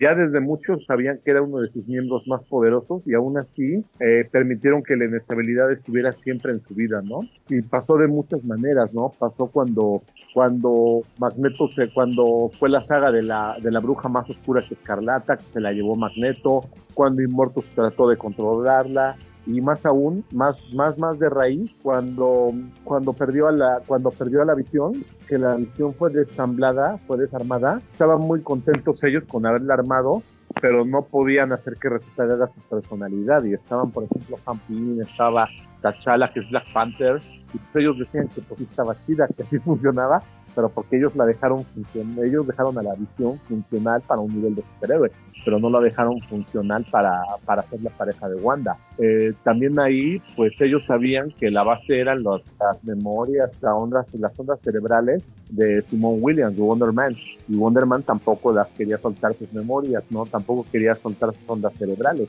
Entonces, pues, de repente ellos también contribuyeron con su granito de arena, ¿no? Para que Wanda fuera inestable. Claro.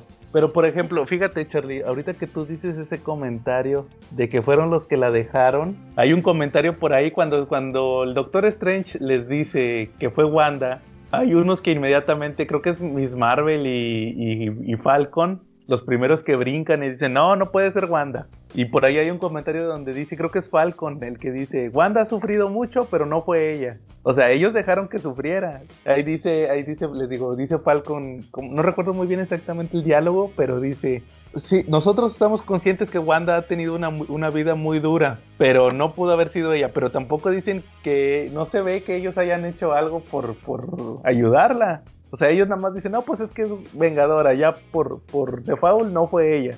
Y no sabían.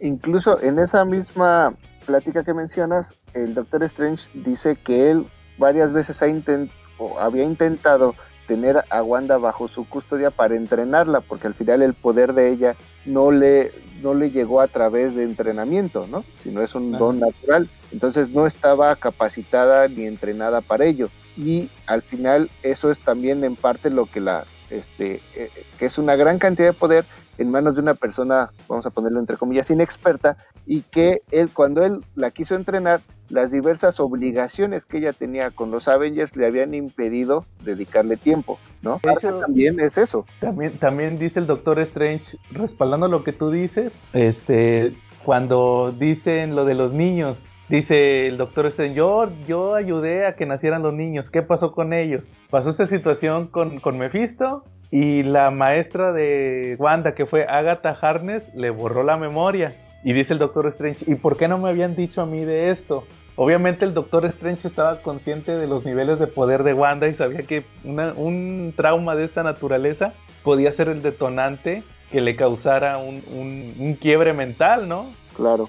Entonces al, al final yo digo que no solamente, o sea, siempre lo decimos en broma, que fue culpa de Wasp, de la avispa, que ella fue la culpable de todo lo que pasó, pero también fueron los Avengers por su negligencia Y el Doctor Strange también por, ahora sí que también el Doctor Strange por su pasividad. ¿O, o cómo ven ustedes? Pero, pero tú qué opinas? O sea, ya ves que, bueno, al empezar el primer número de House of M, este Ajá. se trata, se trata de que están todos hablando de que qué van a hacer con Wanda y se supone que lo que deciden es que la van a matar, ¿no?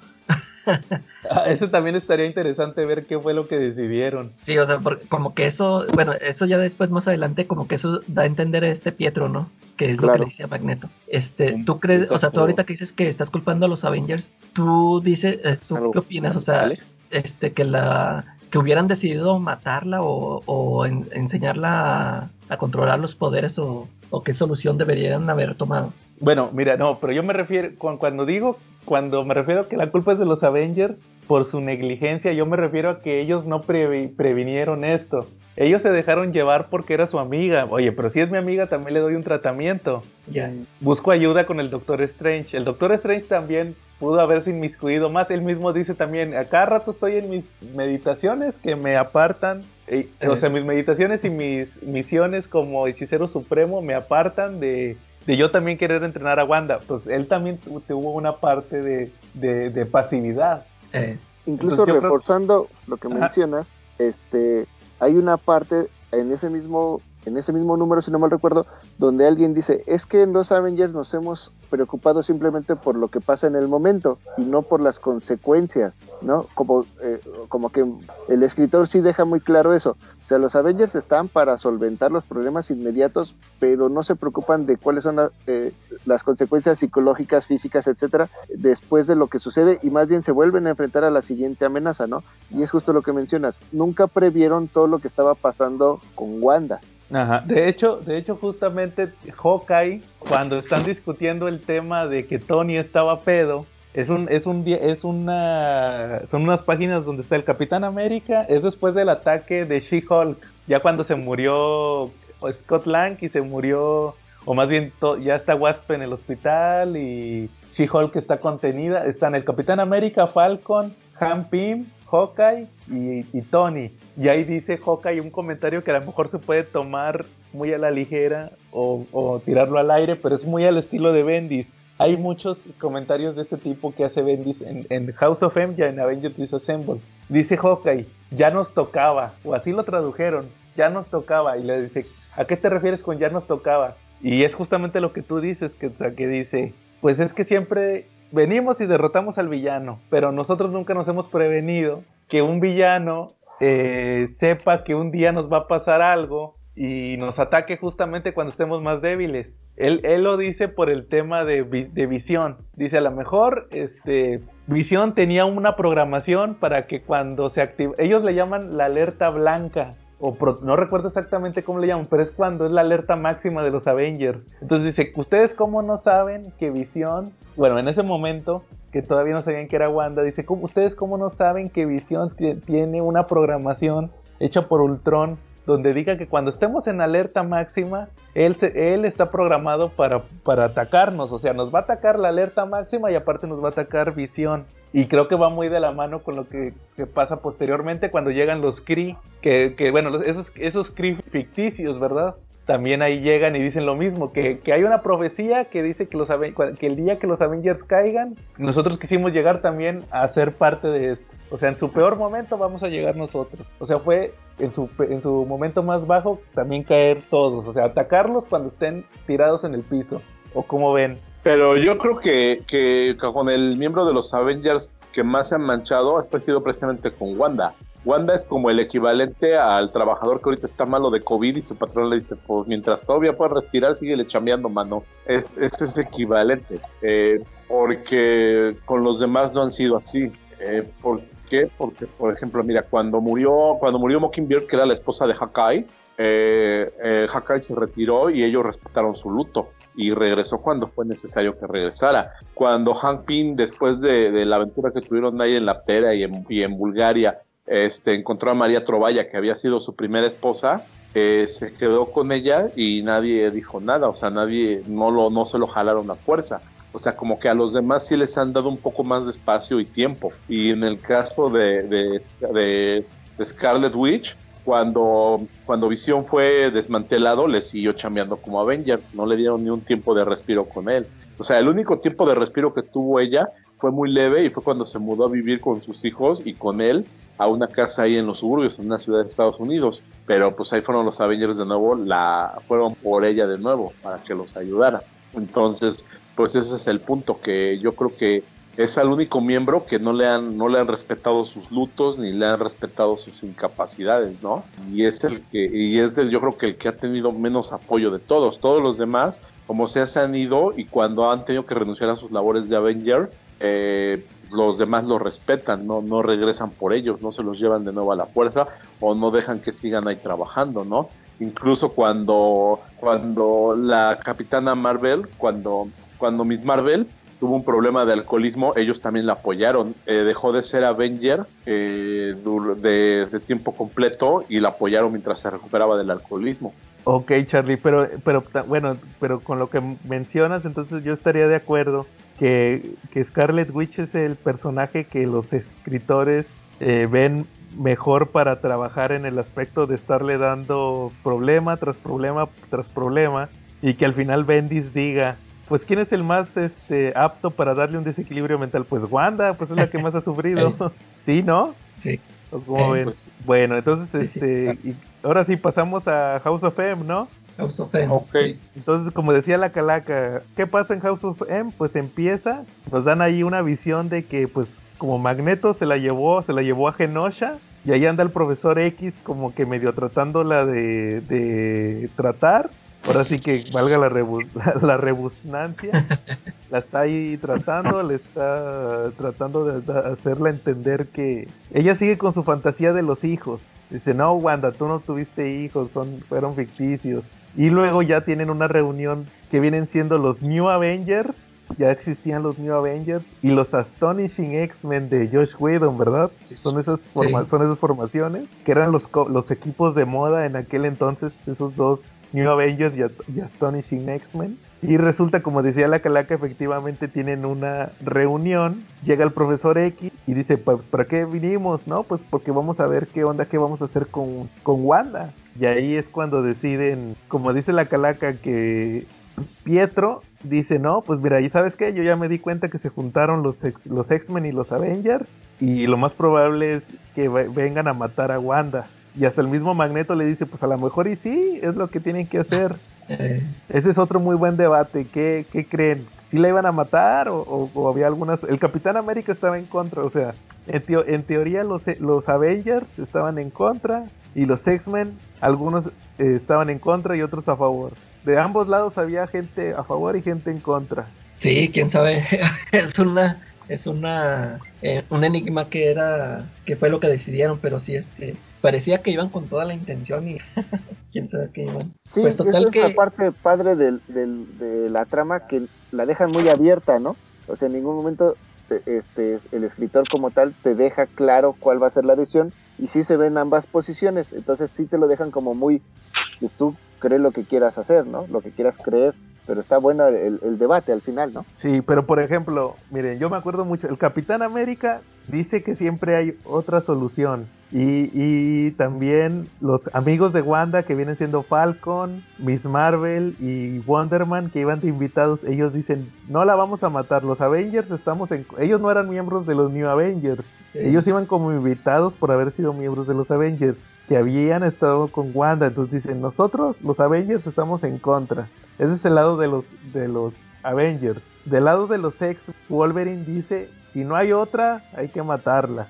Y pero también están Emma Frost que dice, ah, la van a matar y ustedes creen que conviene que se sepa que mataron una mutante que causó tanta destrucción, o sea, aunque sea un Avenger, pero también es mutante y que causó tanta destrucción y la van a matar, pues van a alborotar a la gente para que empiece a matar mutantes. Entonces, por los dos lados había pros y había contras. ¿Ustedes qué creen? ¿Que sí la iban a matar o iban a buscar una solución? Pues fíjate, yo, yo no la no, no releí la serie, pero o sea, no, no me acordaba que lo habían dejado así en, en Enigma, pero yo, yo me acuerdo que, que cuando lo leí la primera vez yo, yo me quedé con la idea de que sí iban a matarla. Yo como que eso entendí que se iban a, a echarse. Sí, porque incluso, o sea, este, en teoría le pregunta a Emma a- al Doctor Strange que si él podría ayudar, primero al profesor X, si él pudiera ayudarla, dice, pues no, he- no he podido, ¿no? Y lo he intentado, y luego le pregunta al Doctor Strange, ¿hay alguna forma de curarla? Y pues también dice, no. Entonces deciden ir a Genosha, o sea, en realidad van a Genosha, ¿no? Este, Sí. O sea, sí traían en- eh, como que vamos a, a- tenemos que confrontarla y probablemente había varios en el equipo que iban ya con la intención de matarla, ¿no? Este, o sea, en teoría sí van a, a pelear con ella, ¿no? Desde el principio, pero no no queda muy claro si si habían decidido ir a matarla necesariamente, ¿no? Eso es lo Yo que creo que necesita, yo creo, creo que necesitaban analizar las cosas de cerca para tomar la mejor decisión. Porque también pasa lo mismo, me voy a adelantar, a la batalla final, ellos tampoco traen un plan, ellos tampoco dicen, ¿qué vamos a hacer? ¿Cómo le vamos a hacer a- para arreglar el mundo? No, pues lo vemos ahí en el momento, dicen, lo dicen como tres o cuatro veces. Cuando sea el momento vamos a saber, Entonces, como que ahí también lleva por lo mismo, muy al estilo de Bendis. Así, a ver qué se me ocurre. Sí. Entonces, pues ahora sí, ¿qué pasa? Pues que hay un, hay un, ¿qué es? Un, así como un brillo blanco, una luz blanca y todos se, todos se despiertan en un, en un nuevo mundo, donde todos obtienen lo que quieren. De hecho, el único que recuerda es Wolverine. Wolverine y una chavita, pero la chavita la vamos a ver más adelante. Se escapa Wolverine y empieza a, a ver este mundo, ¿no? Y, Este y mundo eso nuevo. es porque se supone que él es lo que quería, ¿no? Recuperar sus memorias. recuperar Su su, memoria. memoria. sí. O sea, si, si no hubiera deseado eso, nada más la pura chavita y Luke Cage, porque la chavita fue se topó primero a Luke Cage. Sí, ¿Quién sabe si Luke Cage hubiera hecho algo? sí. No, no, no. Entonces, resulta que pues Wolverine ahí anda, no encuentra a nadie y resulta que va a dar con Luke Cage, se lo topa así de repente y resulta que le dice Luke Cage que tiene esta niña, se llama Laila Miller, fue un personaje que posteriormente agarraría este... te- te- se une a X Factor, el de Peter David, el de cuando son detectives, si no mal lo recuerdo. Está casada con Madrox, con el Multiple Man JB. pero cuando era niña, ahí todavía la, la ponen muy chavita, como que de 12 años, ¿no? Algo así. Oye, pero chiquita. ¿y, y ella quién resulta ser? ¿Una de las cucús? No, ella era una mutante. Era una mutante no, cualquiera otra. O sea, O sea, nomás salió de ahí ese personaje. Es, es que es la, la clásica mutante que te resuelve la, la, la- la trama. Sí, ya ven que siempre existen mutantes con poderes imposibles que nada más sirven para resolver tramas. O sea, e- ella casualmente tenía el poder de que si pasaba una alteración de la realidad, ella tenía el poder de regresarte la memoria de del, de restaurarte la, la, la memoria del mundo anterior. De hecho, algo así dice eh, algo así dice Emma Frost. O sea, Bendis, en realidad Bendis dice algo así de que ni se, ni se quiebra en la cabeza con los poderes de esta chava. y no, y resulta que, ¿qué, qué pasa después? Este, arman su equipito, ¿no? Sí, van, eh, van yendo a, A despertarlos, con ¿no? personajes claves a despertarlos exactamente para hacer un equipo fuerte, porque solos dijeron que no podrían enfrentarlos, a- a- porque creían que era Magneto, ¿no? Sí, El de que hecho, había instigado todo. De hecho, sí es Wolverine el que dice. Wolverine inmediatamente dice Magneto. Magneto a- a- agarró a Wanda y la hizo que alterara la realidad. O sea, Wolverine inmediatamente dice fue Magneto. Pero, pero y, y dice eso porque que no sé si lo ven en un periódico en las noticias de que eso, de que la casa de M, ¿sí, no? Sí. O sea, como lo ven a él que es el mero mero, Como- ya por como eso es- de volada dice, "Es- fue este, fue este. Es Sí, dice-. Él asume, pero creo que no hemos platicado de qué pasó en este mundo. Resulta que Ah, Todo- sí, oye, de, Ah. de hecho, eso les iba a pre- a preguntar, este, ¿ustedes sí leyeron los tie-ins, los números, sacaron como Pues- miniseries, ¿no? De cada Sí, personaje. en realidad se supone que es uno de los primeros eventos donde todos los títulos se ven afectados. Entonces, para efectos reales, pues creo que eran 52 títulos mezclados al mismo tiempo en esta realidad.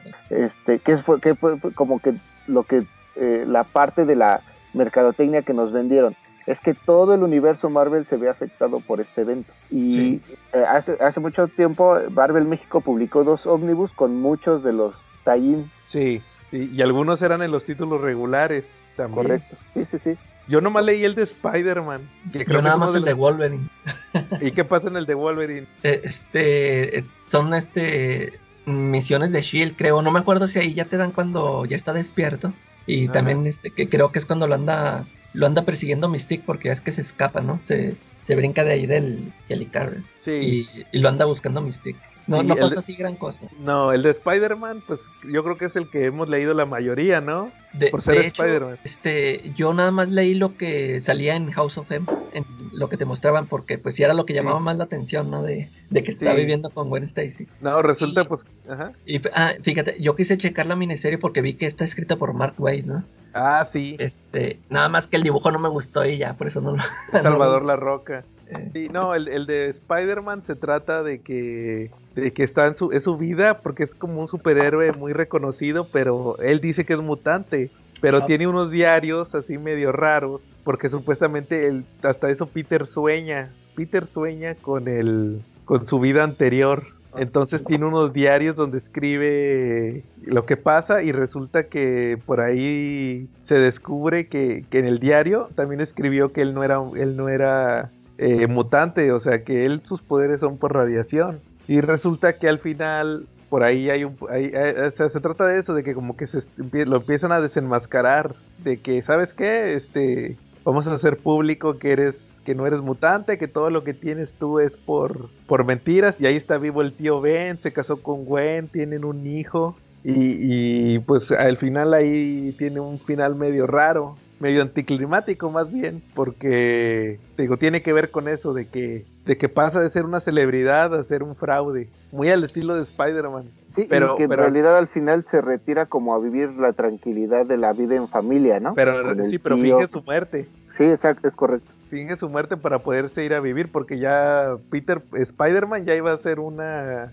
como que alguien que estaba que, que había traicionado a los humanos o sea era el típico personaje que, que ya no encaja. Los, los mutantes ya no lo iban a querer porque no era mutante y los humanos ya no lo iban a querer porque pues porque había fingido ser mutante para tener beneficios. Entonces como dice sí al final se retira con su familia.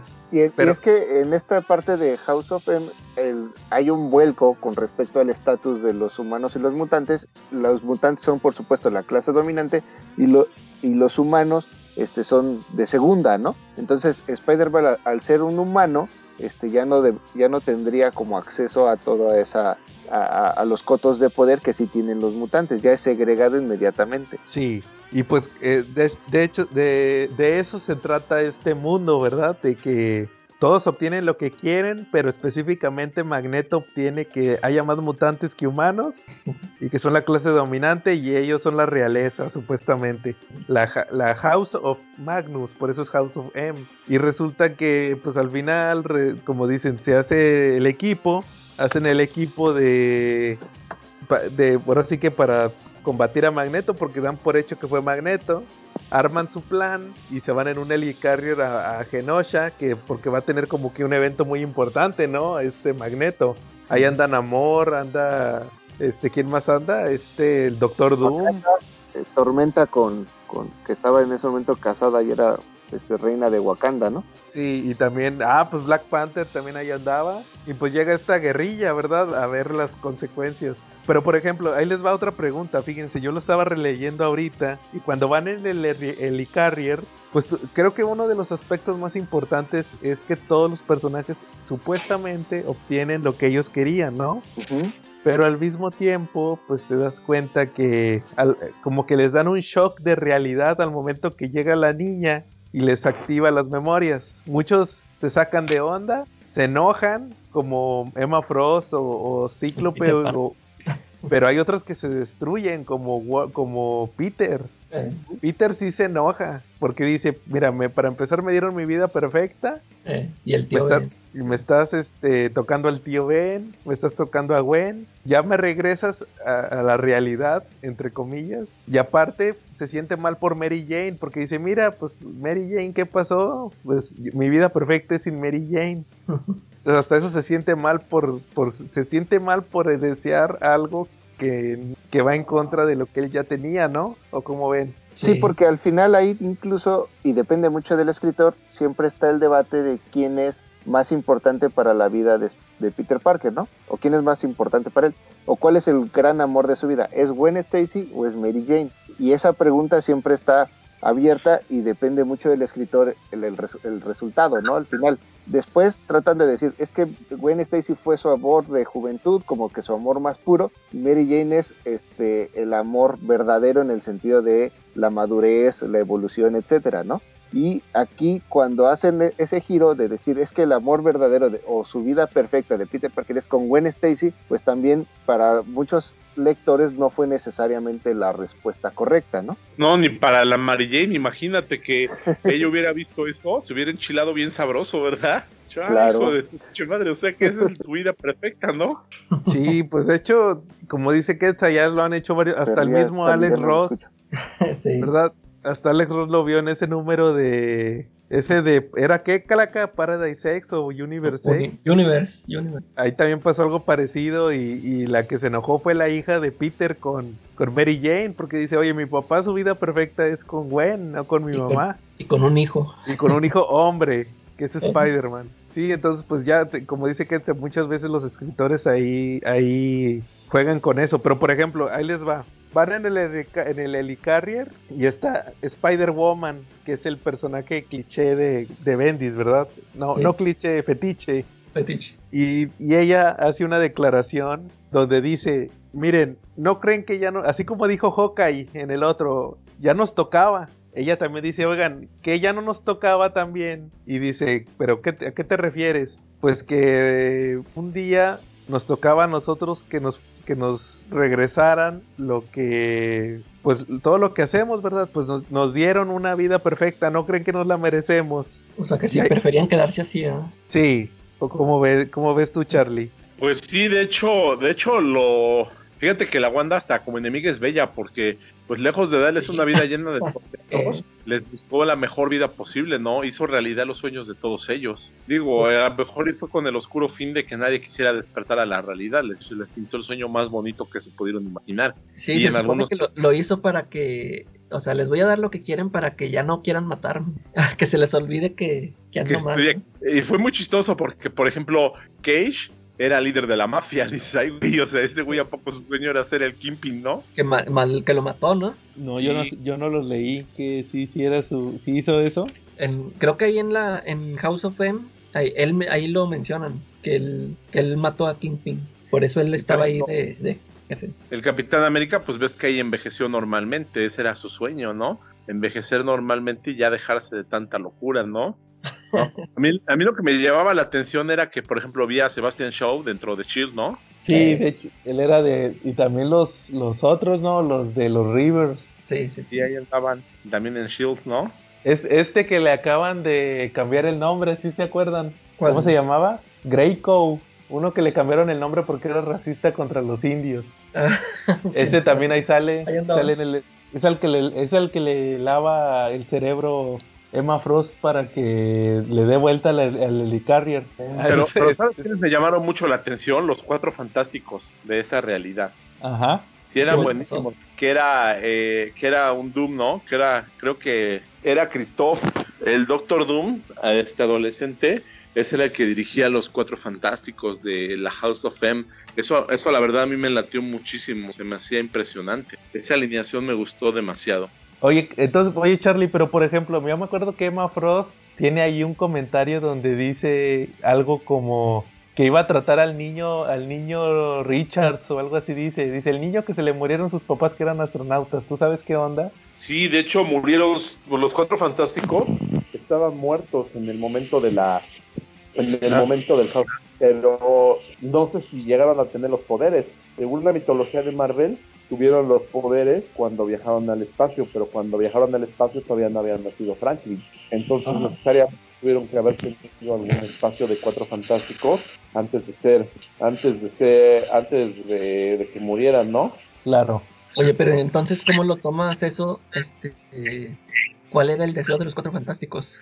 ¿Morirse? Es que no estaba ningún cuatro fantástico. O sea, como que les dio su vida perfecta a los que a los que la iban a matar, ¿no? Algo así. Ah, o sea, ya- ah, pues ellos no iban ni, o sea, ellos ni votaron ni nada. No, o sea, por ejemplo, Mary Jane, pues porque me imagino que Peter quería que ella triunfara, ¿no? Eh, Y, Sí, y- algo así. Pues yo creo que por ahí va la Pero tirada. en el caso de los cuatro fantásticos, posiblemente haya sido un plan con maña, ¿no? Porque si te pones a pensar, este, los, los cuatro fantásticos son los que siempre desenmarañan cualquier trama que por muy escondida que esté, entonces eran el factor de riesgo más grande, ¿no? Probablemente, o sea, Richards podían, podían buscar algo de ese tema, ¿no? O sea, que Richards hiciera algo. O sea, como, o como dice Charlie, que a lo mejor lo, esta Wanda los dejó fuera los más inteligentes. Porque también creo que este andaba por ahí Hank Pym. Si era, no me acuerdo si era Hank Pym o Scott Lang, el Ajá. que trabaja con Bestia. Es Hampim. Y, y también como, como que me acuerdo que estaba como de ayudante, ¿no? Como que el Bestia nomás decía, no, de rato, de rato vas a hacer algo bien o algo así. De Chalán, lo tenía de Sí, Chalán. no lo tenía. y porque Tony Stark tampoco andaba por ahí, ¿no? O si, o si salió, ya ni me acuerdo. Sí, algo así, como que era el que hacía, le trabajaba a los mutantes o algo así, pero, pero Iron Man sí ayudaba a los humanos. A los humanos. Sí, por ahí va la tirada, creo que era como una pantalla que usaba él. Eso, está medio raro. Bueno, entonces, este, pero entonces, ¿cómo ven eso? O sea, sí, lo que dice Spider-Woman, sí, sí, sí debieron de haberse quedado con lo que les había dado Wanda o, debían de regresar a la realidad. Fíjate, pues ahí se, pues yo digo que ahí se la regaron, ¿no? Si se hubieran quedado así. O sea, no sé qué, o a menos que, por ejemplo, Peter era el único que sí podía decir, no, pero es que no le puedo hacer esto a Mary Jane.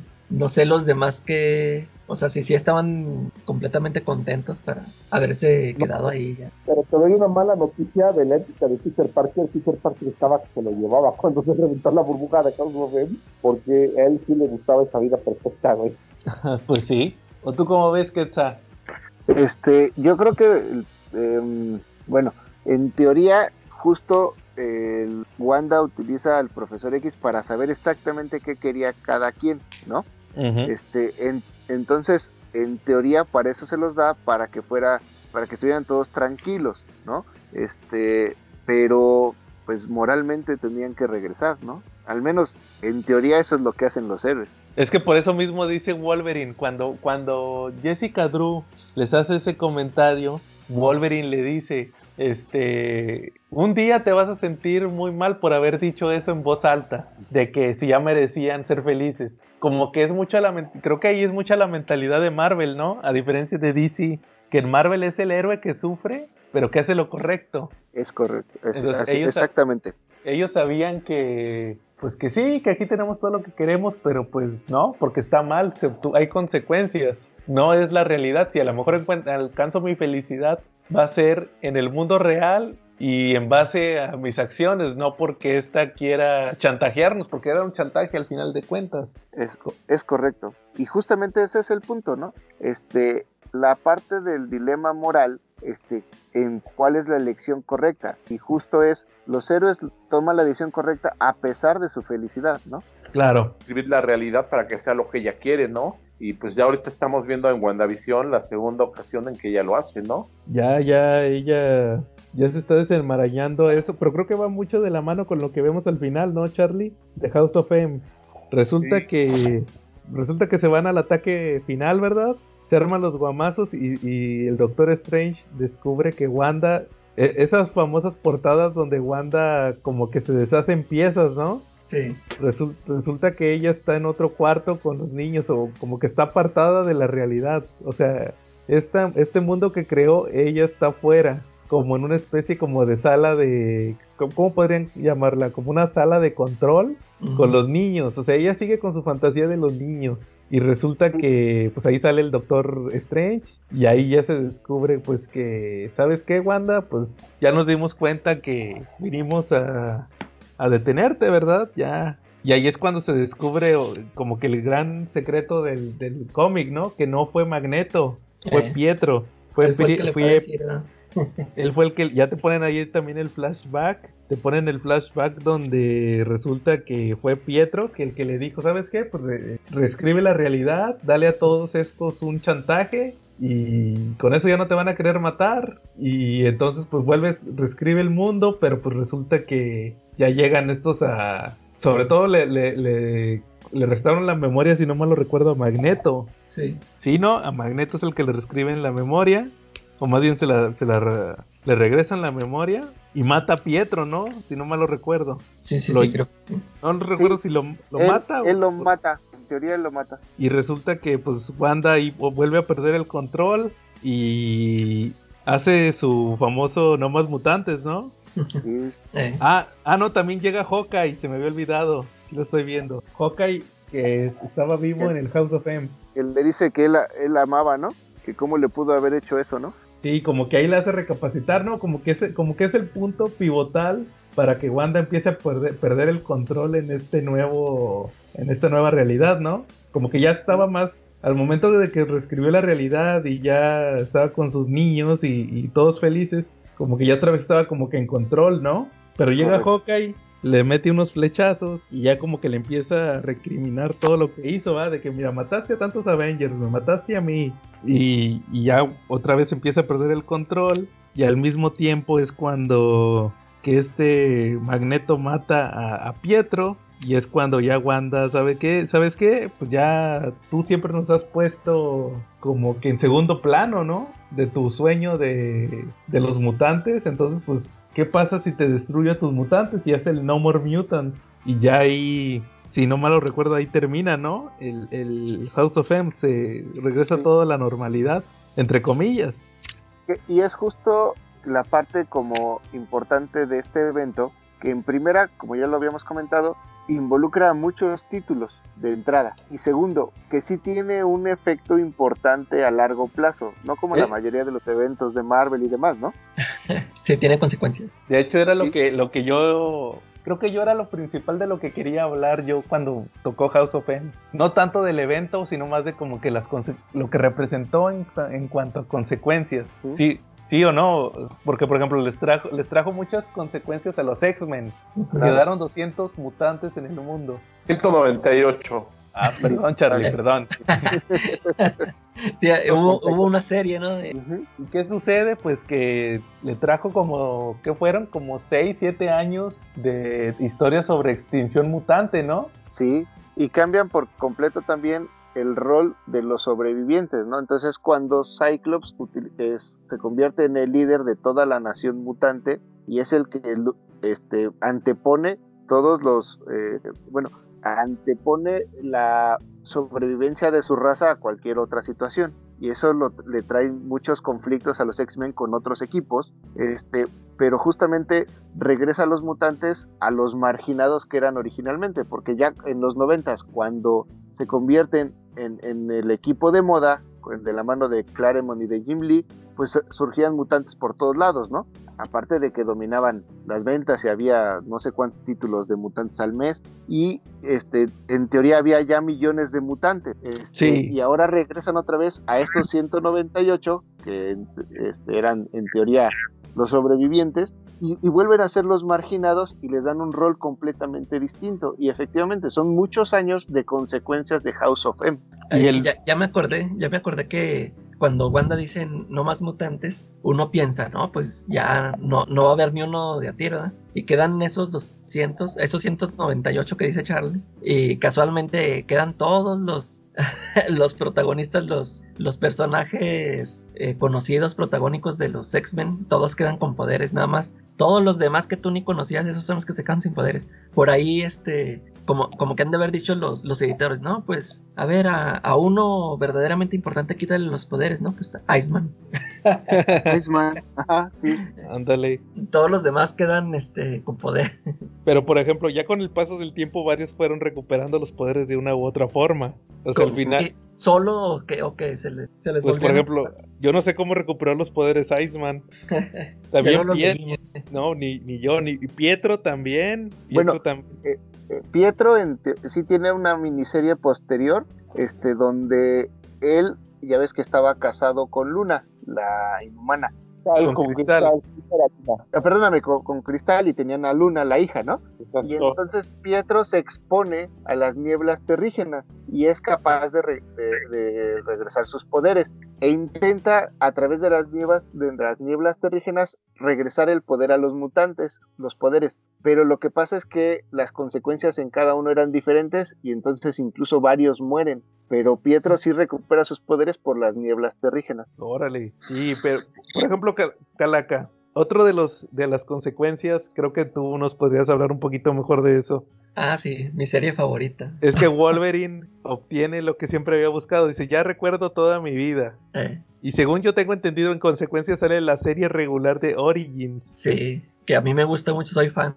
Y esa, Ten- Tengo los 50 números. órale, y resulta que ahí te empiezan a platicar todos, todo lo que pasó, ¿no? Sí, a mí me gustó mucho cómo lo manejaron. Este, sí, sí te lo fue, fue este escritor Daniel Way que creo que ya se, ya desapareció, ya no lo he visto por ahí. Este, te sí te cuenta to- toda la historia de Wolverine desde que está, desde que era soldado y así antes de tener los, este, el adamantium y cómo durante toda su vida se vio envuelto con personajes, bueno, pues por supuesto este Dientes de Sable y Deadpool, este Winter Soldier, el Cyber, muchos personajes, el Nuke, con todos esos tuvo que ver, este, a mí, a mí sí me gustó cómo lo, lo fue entretejiendo todo, pero y hasta al final ya fue donde sacaron eso de lo de Romulus, este, con eso lo terminaron, pero a mí sí se me hizo muy chida esa, esa serie, como te explicaron todo lo que, en todo lo que se involucró Wolverine en su, en su pasado. Claro. O- ¿Otra consecuencia que se acuerden? ¿O, o ya son todas las que, se- que hubo?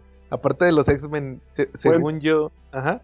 A nivel mutantes, eh, incluso se mencionó en House of X que si no hubiera existido el evento del día M del- de, House of M, eh, muy posiblemente los mutantes hubieran dominado la Tierra mucho antes. Que el bajón que tuvieron a sus números fue el que impidió que se volvieran la especie dominante en este momento. Y, y Hickman lo maneja magistralmente diciendo que, que calculan que, que la raza humana ya nada más le quedan 20 años para gobernar el planeta pero pudo haber sido mucho menos si no hubiera sido por, por el evento de la bruja escarlata. Cierto, Charlie. De hecho, fíjate cómo se me, se me olvidó eso. Tienes razón. Hasta Hickman sigue usando lo de House of M, sí es cierto, porque también tienen un ritual para regresarle los poderes a los que fallecieron, a los que perdieron poderes por el tema de, del evento del día M. Hay, hay un número específicamente donde le, le tratan de regresar los poderes a una de las hermanas de Cannonball. ¿Sí, verdad, Quetzal? Sí, correcto. Y hacen todo un ritual donde está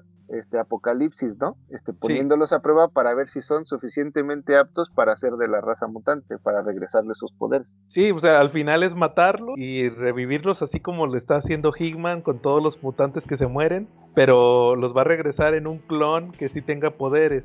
Pero el problema es que los si, si se muere un mutante normal, pues nada más lo, lo, lo reviven, ¿verdad? Pero en el caso de los que están vivos y que no tienen poderes por el día M, tienen que pasar por un ritual que hay, eh, hay eh, mutantes que se oponen, mutantes que están a favor, pero como dice Quetzal, es te tienes que ganar el que te re- recuperemos, el que recuperes tus habilidades, porque ante los ojos de la nación mutante tú eres un humano. Entonces sí, ya es es un así como un ritual medio medio sangriento que tienen que pasar los mutantes. El ritual hasta- que es este pelearse con Apocalypse, ¿no? Sí, Ajá. que te mata. te mata, pero como quiera tienes, te hace sufrir. Y incluso como, bueno, después, este, cuando, después de las Secret Wars que crea Doom, el Battle World, ya ven que son, este, territorios, este, don, que tiene eh, diversos mundos alternos, este, que confluyen en una sola tierra. También House of M tiene su lugar y hay, eh, hay una miniserie de House of M en Battle World. Eh, No la leí, a ver qué, platícanos. Es muy sencilla. Este, ahí Magneto es el, el gobernante. Pietro este, confabula con Namor para derrocarlo.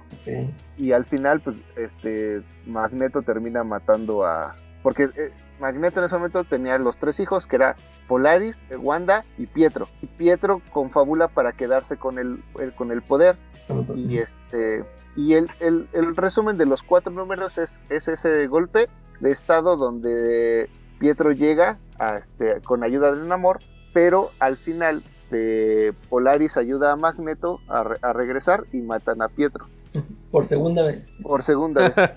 Eso nunca cambia. Eso no. Es Exacto. porque, en vez de, es porque soy negro, es porque tengo el pelo blanco. Pero está bien jalado de los pelos, eh, perdón, que está, está bien jalado de los pelos, que tiene el mismo pelo igual que Magneto, pero siguen, no, es que no es hijo de Magneto. No es su hijo.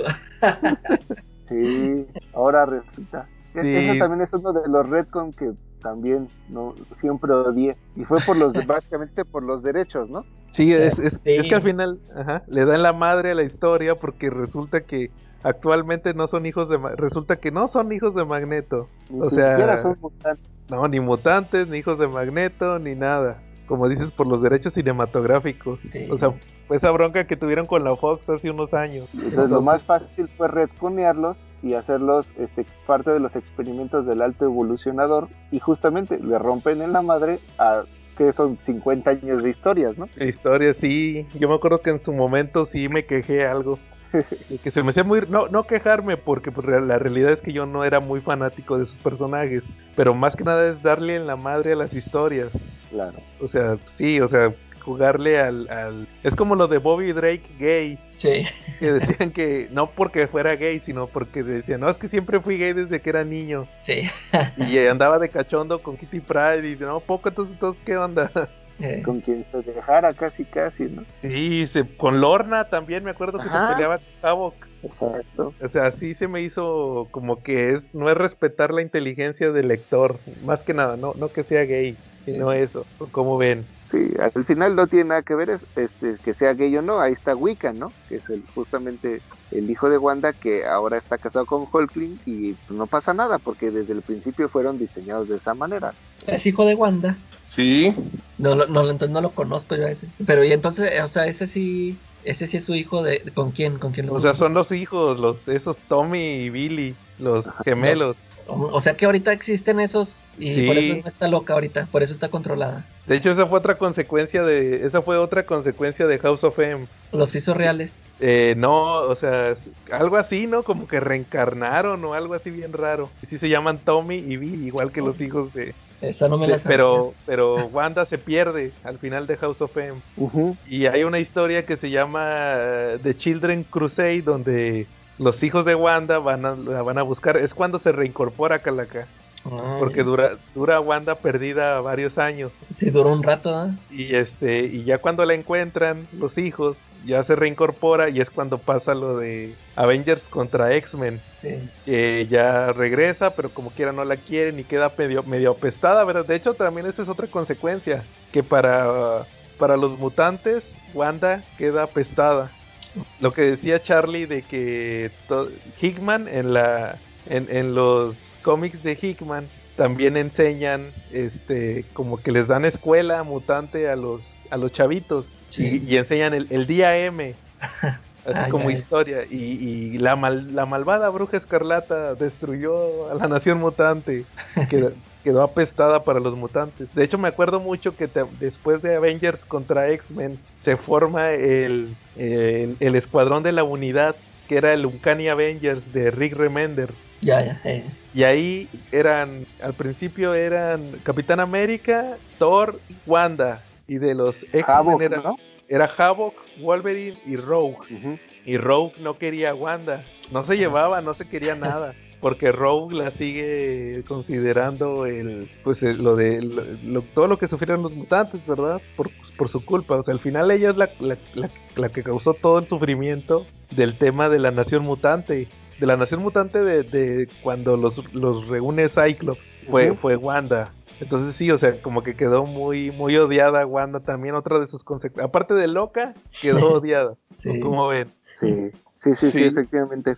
Y también como consecuencia, este, pues Loki estuvo suplantándola en la serie de los Avengers. Hay la serie donde Han Pym por fin es líder de un equipo, ¿la recuerdan? Se llamaba Mighty Avengers, ¿no? Sí. Donde salía Hércules, salía, salía y Quicksilver, este, participaba en esos cómics, pero era manipulado por Loki, que estaba disfrazado de Wanda. Órale, no sabía, Charlie. Y no se metió Sí. ahí con alguien. ¿Vale? No se metió Loki con alguien ahí. Como Wanda. Este, no, no, fíjate que, que a pesar de todo, como que no fue la peor de las amenazas Loki en esos momentos para ellos. El- la peor amenaza que vivieron en ese momento pues fue Ultron. A mí esos números me gustaron muchísimo porque es donde la eternidad llama a Han Ping, que es su, su científico supremo, que es el que así como el Doctor Strange es el hechicero supremo, Han Ping es el científico supremo. Ya despuésito todo el manejo que le dieron de fusionarlo con Ultron y de mandarlo lejos, como que no me ha gustado tanto. La verdad yo, yo sí siento que, que le sigo llorando a Hampin. Órale, está perdido ahorita, ¿no, Charlie? Campín. Está fusionado con Ultron. Qué, qué mala onda. Oye, Calaca, y ahorita que dijiste eso de que si no, Loki no se echó a nadie disfrazado de Wanda, este, creo que Hawkeye tuvo, no sé si fue una miniserie o en un título, ya cuando revive va a buscar a Wanda, según para matarla o algo así, y se la echa. Se la echa pero al plato, no, no con, Sí. no con las. Y Oye, de, resulta... de hecho, de- ese número me falta en mi colección, creo que lo dibuja Alex Malib, ¿no? Ah, no estoy seguro. Pero resulta que, que luego, en esa historia que te digo de los niños, que andan buscando a, a- a Wanda, los hijos, o sea, el malo es el Doctor Doom. Ella también, él también quería a Wanda para robarle los poderes. Y resulta que dicen, oye, pero entonces yo ya la había encontrado, pues yo, yo Hawkeye, no, era un Doombot. Así de que no, el, el- el- la Wanda que te echaste era un Doombot. Algo así. Como ven. No, estaba muy bien hecho. Sí, pero de repente sus retcons como que están muy, como que entran en contradicciones, ¿va? De que, Sí. ah, ya la regué, pues, ah, pues dile que fue un. No, pues con razón olía tanto aceite, ¿no? Ese Hakai se rascaba la cabeza y dice, ay, con razón yo tomé vino esa noche y ella tomaba Quaker State en una copa, ¿no? Aceite 1, 2, 3. Sí, no. Quaker State, su copiloto, patrocinador oficial del CC Podcast. Oye, Charlie, hablando de patrocinadores, tu comercial, se te olvidó tu comercial. Ah, sí es cierto, ¿eh? Oigan, chavos, ya hablando de un tema muy serio, pues la previsión, la previsión, si los Avengers hubieran sido prevenidos, si hubieran tenido la capacidad de prevenir, nada les hubiera pasado. De verdad, acérquense conmigo, asesor de Galloso, la funeraria número uno en México. Les voy a dar el mejor precio. Si ustedes llegan y me dicen que me escucharon en el CC Podcast, les voy a buscar el mejor de los precios posibles, ¿vale? Ahí contacten a Charlie en el CC Podcast. De la, de la promoción, Charlie, que los entierras con un cómic, con su cómic preferido. De hecho, de hecho, no te lo mencionamos ese día, pero el ataúd, el ataúd Quetzal, viene con un compartimiento donde te pueden poner tu pertenencia más querida. Muy bien. Hay quien, hay quien pide rosarios, hay quien pide una Biblia, pero pues el gusto se rompe en género. O Muy bien, podemos rotular el ataúd, mira, con alguna imagen ahí del superhéroe. Ándale. Sí, ¿no? Si, si hay gente que hace los ataúdes del América, no sé por qué. o de equipos. Yo, me echar- yo pediría que me echaran ahí un cómic muy choncho, por si llegando al cielo la fila con San Pedro está muy larga, pues que no me aburra ¿sabes lo que pasa, ¿no? Sí, Charlie. Bueno, Muy bien. bien. ¿A- ¿Algo más o acabamos por esta semana? Ya, es todo. Muy bien. Entonces, este, si no hay más, le agradecemos a Quetza que nos acompañó una, una vez más aquí en el CC Podcast.